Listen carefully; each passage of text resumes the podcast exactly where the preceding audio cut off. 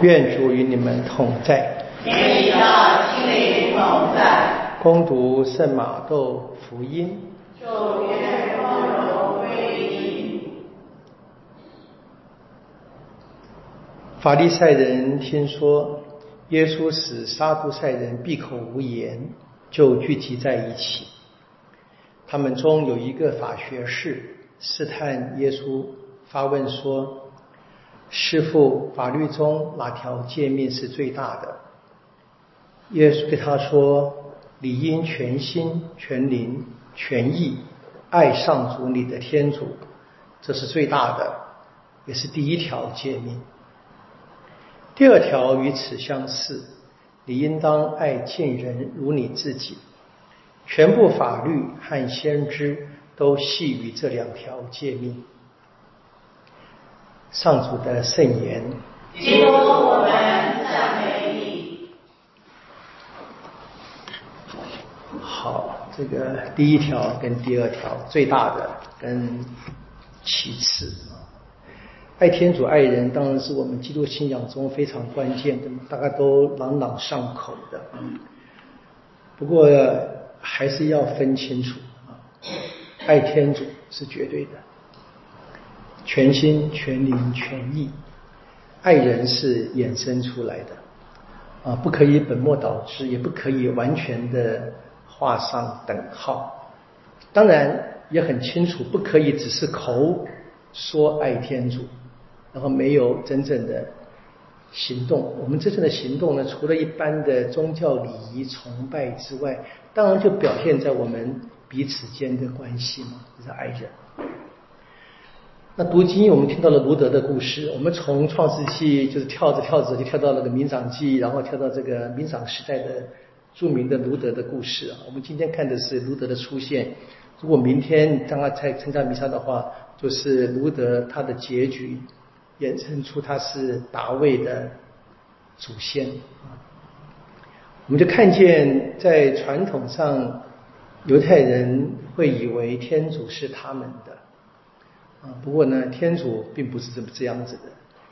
天主是一切人的，啊，天主不会拒绝外邦人，天主也不会让自己的独生子在降临在人间的时候，他的祖先出现外邦人。如果读马窦福音的耶稣的族谱的话，我们看见有四位女人，啊，这四个女人严格而言都是超出常规的。超出犹太人他们以自己习以为常的规矩跟传统，天主当然会在历史里面生活中也尊重人啊，在发展带领人，那人可以发展出一些传统，但是传统呢不是拿来限制天主的啊，我们总该在传统跟天主带领之下，我们去看见啊。那么天主的旨意超越一切，而是学会学会在现实生活当中能够听见天主的声音。当然这很困难啊，但是就是要练习。我们今天呢，教会特别是方济会庆祝这一位圣人，法国的皇帝路易第九，他应该也是一个让我们惊讶的人啊。嗯，他是在厨方济会的会士，在厨方济会是什么意思啊？我们今天就是讲这些。不是过真正修院生活的，那是在方济生活的时候就有人，他已经很明白，他是过一般的家庭生活，不论是结婚或独生，一般的家庭生活，他们想要跟随方济怎么办？方济写了一个非常简单的信啊，示众信有书啊，叫他们就过补赎生活啊，说如果你做补赎，你是悔改会怎么样？如果你不做补赎。会怎么样？我们简单就套用这个生命记吧，啊，就是如果你遵守盟约会怎么样，不遵守盟约会怎么样，或者得到祝福，或者得到诅咒。而这个战略方就会发展非常的快速啊，很惊人的。今天是个正面啊，这个皇帝路易第九，他生于一二一四年，啊，一二一四年，方济还活着。他什么时候当皇帝呢？一二二六，方济去世那一年，他几岁？十二岁，十二岁，当然是儿皇帝嘛啊！但他很幸运，有个好妈妈，很好的母亲啊，先暂时帮他管理了啊，不是我们中国的慈禧，还好。然后呢他长大之后，王权交给他，他十九岁娶了妻，Provence 普罗旺斯的公主，然后呢生了十一个孩子，他是这么样的一个热忱的人啊，在法国，在巴黎，在王宫，他已经听见了有在俗方济会这个玩意儿，这个东西。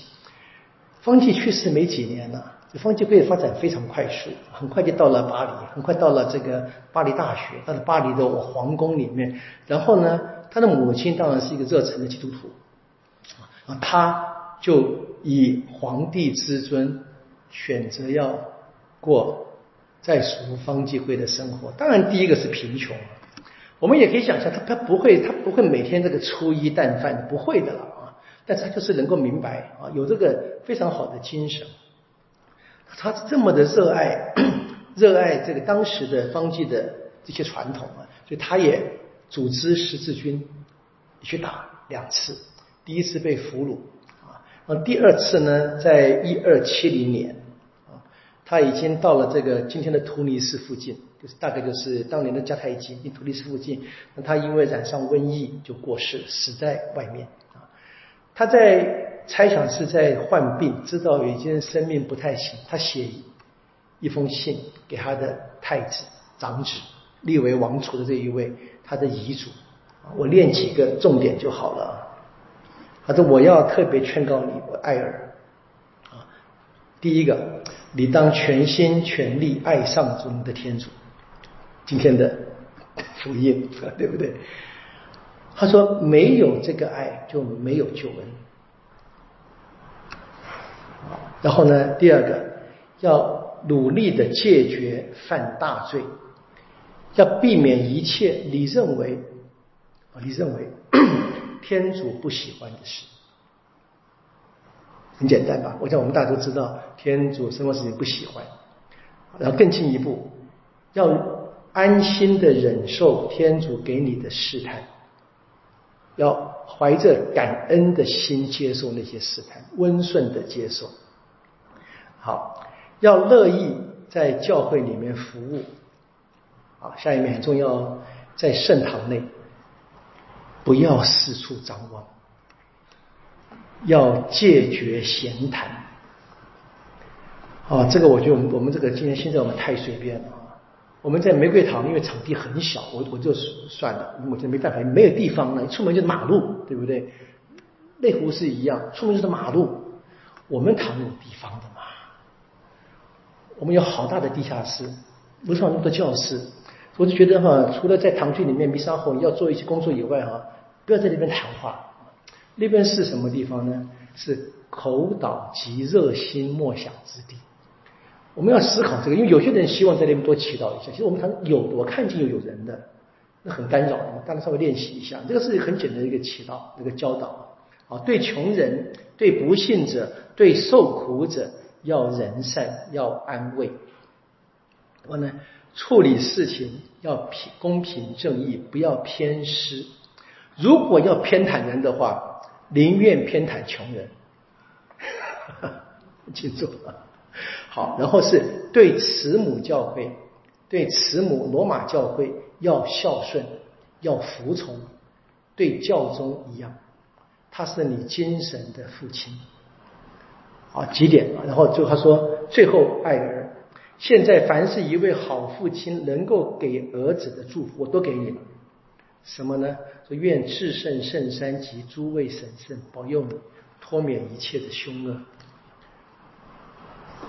不要以为有钱人就没有好的，不要以为有钱人都有诱惑很多。皇帝，皇帝在蜀方济会师，我在这么早的时代里面，其实每次我读过这个节日，我都想重重读这一遍，想跟大家也跟大家读一遍啊。很，但是我没有读读全文，就非常简单的可以看见啊，信仰是要教下去的，一代一代教啊，儿子要跟爸爸学。爸爸要教儿子，当然包含母亲。他应该这个皇帝跟着母亲学来的，啊，他的父亲很早就过世了嘛。